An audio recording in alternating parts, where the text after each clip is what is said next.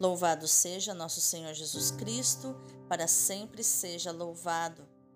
Hoje é sexta-feira, 10 de fevereiro de 2023, quinta semana do tempo comum, e hoje celebramos a memória de Santa Escolástica, Virgem.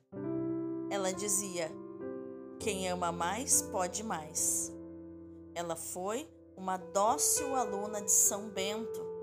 Santa Escolástica rogai por nós. Iluminai, Senhor, as nossas ações, para que em vós comece e em vós termine tudo aquilo que fizermos no dia de hoje. Em nome do Pai, do Filho e do Espírito Santo. Amém. Rogai por nós, ó Santa Mãe de Deus, para que sejamos dignos das promessas de Cristo. Divino Espírito Santo, consumi em mim tudo aquilo que me impede que eu me consuma em vós.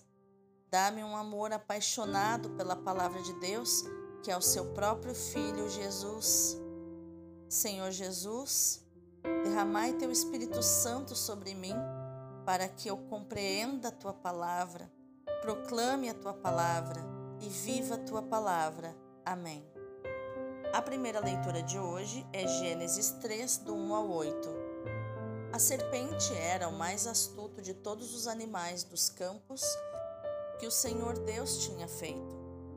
Ela disse à mulher: É verdade que Deus vos disse: Não comereis de nenhuma das árvores do jardim? E a mulher respondeu à serpente: Do fruto das árvores do jardim nós podemos comer, mas do fruto da árvore que está no meio do jardim, Deus nos disse: Não comais dele, nem sequer o toqueis, do contrário morrereis. A serpente disse à mulher: Não, vós não morrereis, mas Deus sabe que, no dia em que dele comerdes, vossos olhos se abrirão e sereis como Deus, conhecendo o bem e o mal. A mulher viu que seria bom comer da árvore, pois era atraente para os olhos e desejável para obter conhecimento, e colheu um fruto, comeu e deu também ao marido que estava com ela, e ele comeu. Então os olhos dos dois se abriram, e vendo que estavam nus, teceram tangas para si com folhas de figueira. Quando ouviram a voz do Senhor Deus, que passeava pelo jardim à brisa da tarde, Adão e sua mulher esconderam-se do Senhor Deus no meio das árvores do jardim. Palavra do Senhor, graças a Deus. O responsório de hoje é o Salmo 31 ou 32, dependendo da tradução, versículos do 1 ao 7. Feliz aquele cuja falta é perdoada. Feliz o homem que foi perdoado e cuja falta já foi encoberta. Feliz o homem a quem o Senhor não olha mais como sendo culpado e em cuja alma não há falsidade. Eu confessei afinal meu pecado e minha falta vos fiz conhecer. Disse: Eu irei confessar meu pecado, e perdoaste, Senhor, minha falta.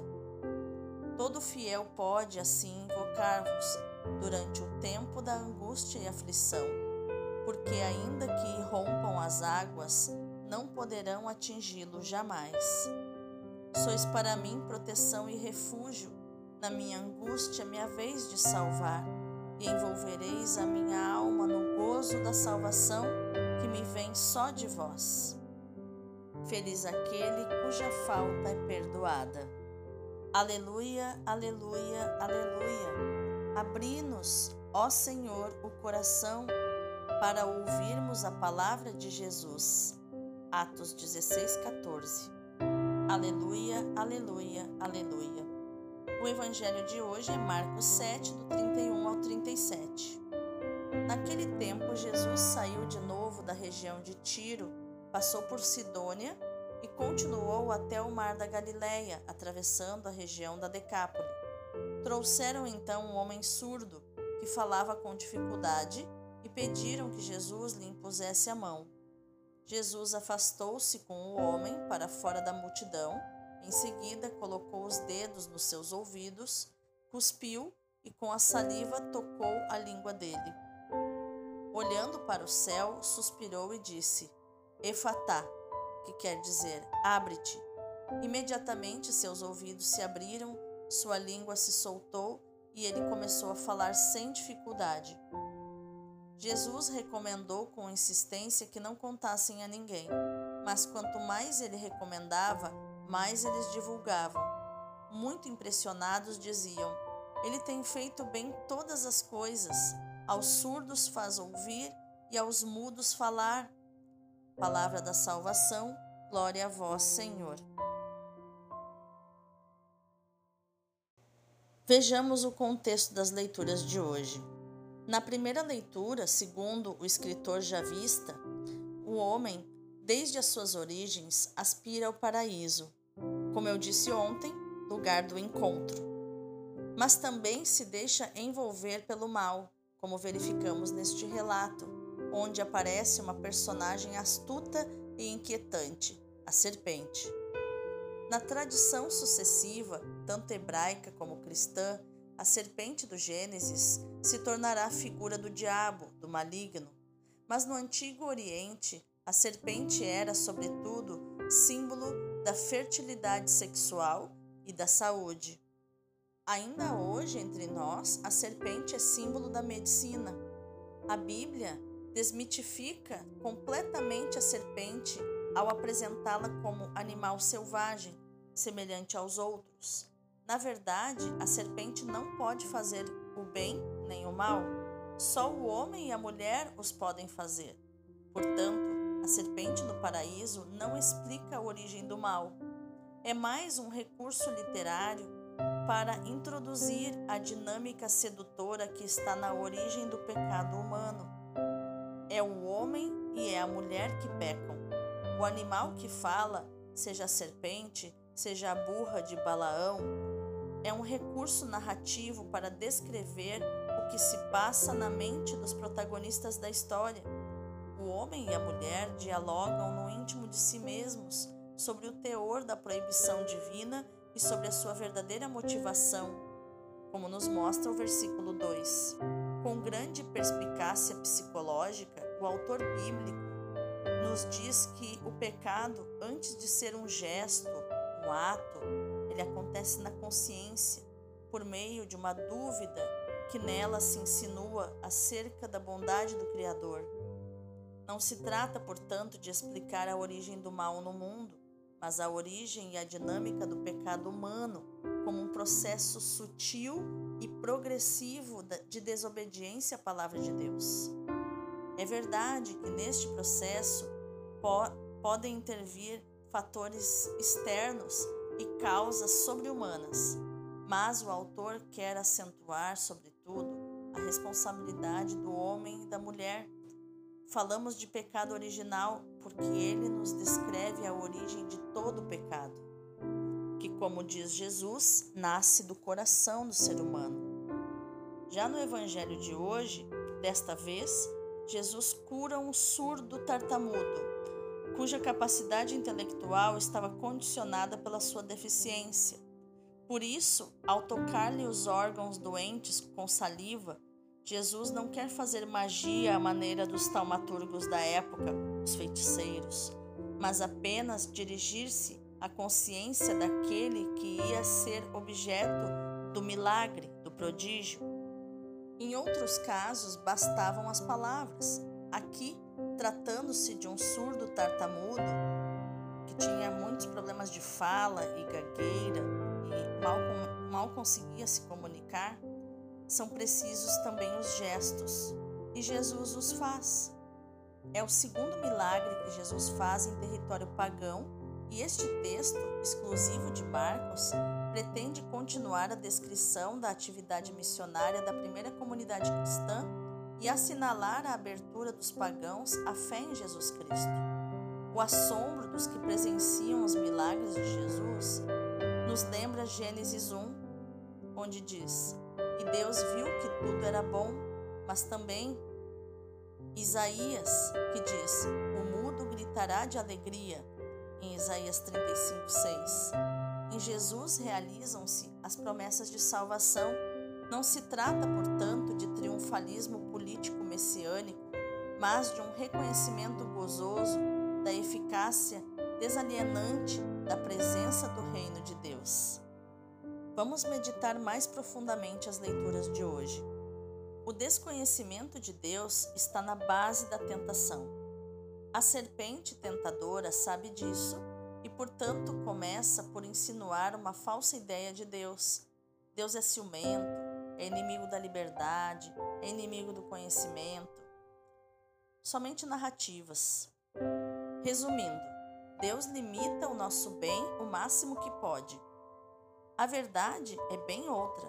Deus criou o homem à sua imagem e quer que se assemelhe o máximo possível a ele, defendendo-o de toda tentação que impeça ou reduza essa semelhança.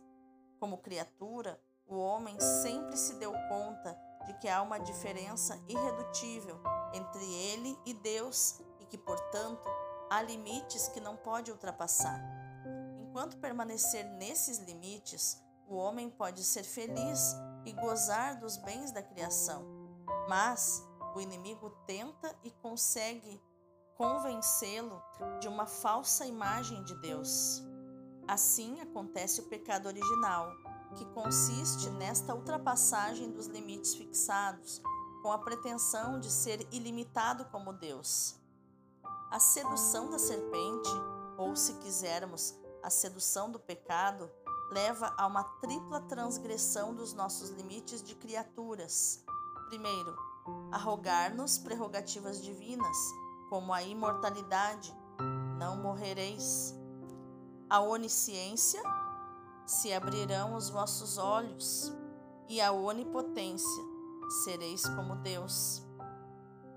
Vamos fazer uma, uma breve reflexão sobre a segunda pretensão, a onisciência, que é saber tudo, ter consciência de tudo ficar de olhos abertos. Trata-se da sedução intelectual, do desejo de conhecer tudo. Este desejo exacerbado acaba por levar à percepção da própria nudez, da, da própria pobreza. Diz o versículo 7. Então os olhos dos dois se abriram e, vendo que estavam nus, teceram tangas para si com folhas de figueira. O episódio evangélico da abertura dos ouvidos do surdo, realizada por Jesus, contrasta com a ilusória abertura dos olhos prometida pela serpente.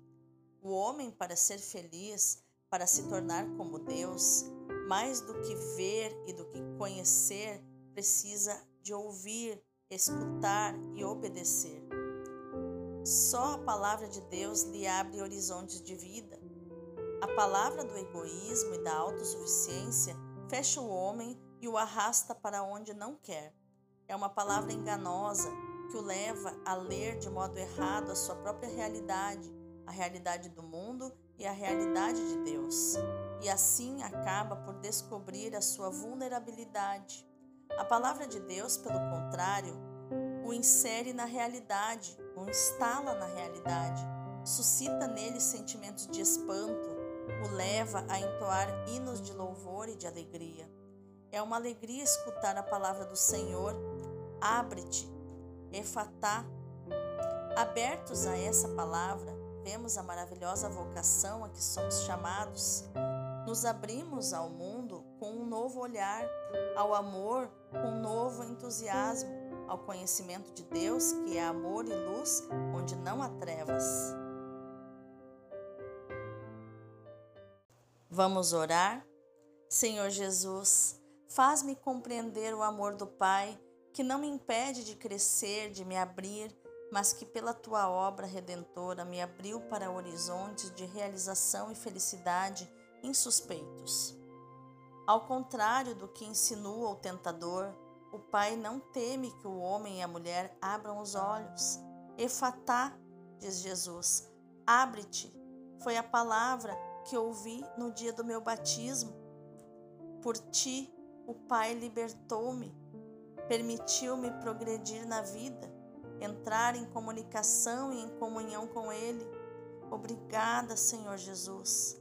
Obrigada por me teres tornado capaz de escutar a palavra que me enche de alegria, me aponta a vocação, meu chamado. Me abre ao mundo, ao conhecimento de Deus que é amor, a luz da verdade e não sob a luz da mentira de Satanás, que engana, que faz, que me leva a pensar mal do Senhor. Tudo isso eu agradeço e peço a tua misericórdia. Em nome de Jesus. Amém. Agora, o meu convite é para contemplarmos as leituras de hoje pelos olhos e pelo coração do Padre Leão Deon do Sagrado Coração de Jesus. Ele diz: Maria, Mãe de Deus.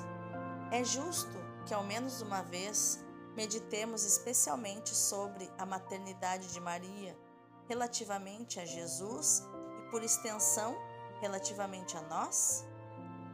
Tendo fixado o desígnio da encarnação de São Francisco de Sales, Deus podia produzir de várias maneiras a humanidade do seu filho, como, por exemplo, criando-a do nada, ou então formando o seu corpo da terra, como fez com Adão, mas preferiu dar-lhe uma mãe para manifestar melhor a sua bondade e a sua infinita sabedoria.